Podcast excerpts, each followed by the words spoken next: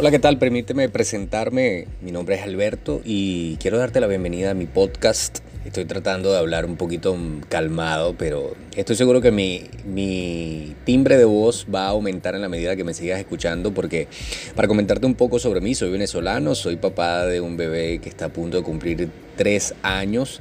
Eh, trabajo de mi casa junto a mi esposa, tenemos un negocio de network marketing y decidí abrir este podcast porque quiero comentarte un poco acerca de mis experiencias, lecciones, crecimiento personal y sobre todo contarte cómo voy a armar mi equipo de 100 emprendedores que quieran desarrollar su negocio desde casa, generar ingresos adicionales, ponerse en forma, ponerse papi rookie, mami rookie y lo vamos a hacer de manera divertida, sobre todo aprendiendo lecciones.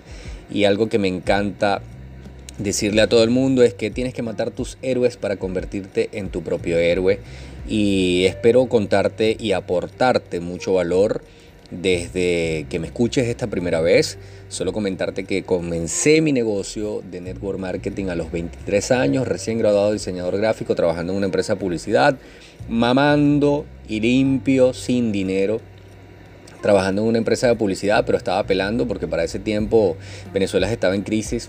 ¿Alguna vez he escuchado que Venezuela nunca ha estado en crisis? Yo jamás en mi vida. Tengo 36 años escuchando lo mismo, este, una peor que otra. Y lo cierto es que en ese momento estaba insatisfecho con mis ingresos, eh, no me gustaba ya el lugar donde trabajaba porque evidentemente me pagaban mucho menos de lo que yo creía que merecía. Y tocaban una banda de rock, lo cual me tenía con malos hábitos, pensando que iba a llegar un productor de Sony a una ciudad de, Venezuela eh, prácticamente desconocida por todo el mundo. Se llama Maturín, estoy en el estado de Monagas, o sea, imagínate, ni siquiera en la capital. Y pensando que llegaba un productor y nos iba a firmar para tocar y tocábamos covers, o sea, menos probabilidades había de eso.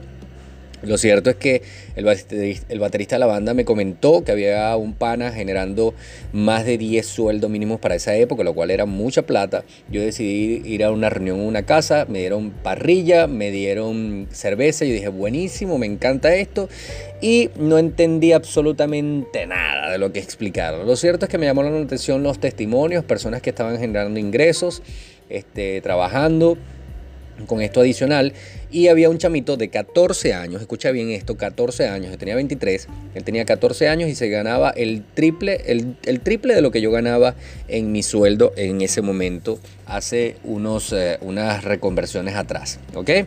Y a mí me llamó mucho la atención eso porque a los 14 años yo lo único que tenía en mis bolsillos era tierra. Nunca tenía dinero, me la pasaba viendo, eh, me la pasaba viendo Dragon Ball Z y Samurai X después de llegar del liceo. O sea, Nada que ver. Y evidentemente para ti probablemente esto será, bueno, ahorita hay chamos que ganan plata, sí, pero para esa época no. No teníamos internet como lo tenemos ahorita, las redes sociales no significaban lo que significaba en este momento. Y eh, a mí me llamó mucho la atención, yo dije, si él puede hacerlo, yo lo puedo hacer, ¿por qué no? Y ahí comenzó mi carrera. Lo cierto es que te comento que desde el principio tenía mucha fe en las cosas que, quería lograr, también tenía muchas dudas y ahí empezaron a, a, aparentar, a aparecerse esas voces que tienen que morir junto con tus héroes, porque también conocí muchos héroes que para mí eran héroes, los cuales cayeron y otros que yo no me imaginaba que eran héroes para nada, se convirtieron en héroes. Así que espero que te guste. Bienvenido a mi podcast de Sé tu héroe. Así que Vamos a ver cuáles son esos requisitos, el ingrediente principal para convertirse en un héroe y cuáles son las circunstancias o digamos las ocasiones en las cuales te tienes que dar cuenta para que sepas que ese héroe, esa persona que estás admirando el día de hoy te puede eh, decepcionar en cualquier momento. Y espero que te guste.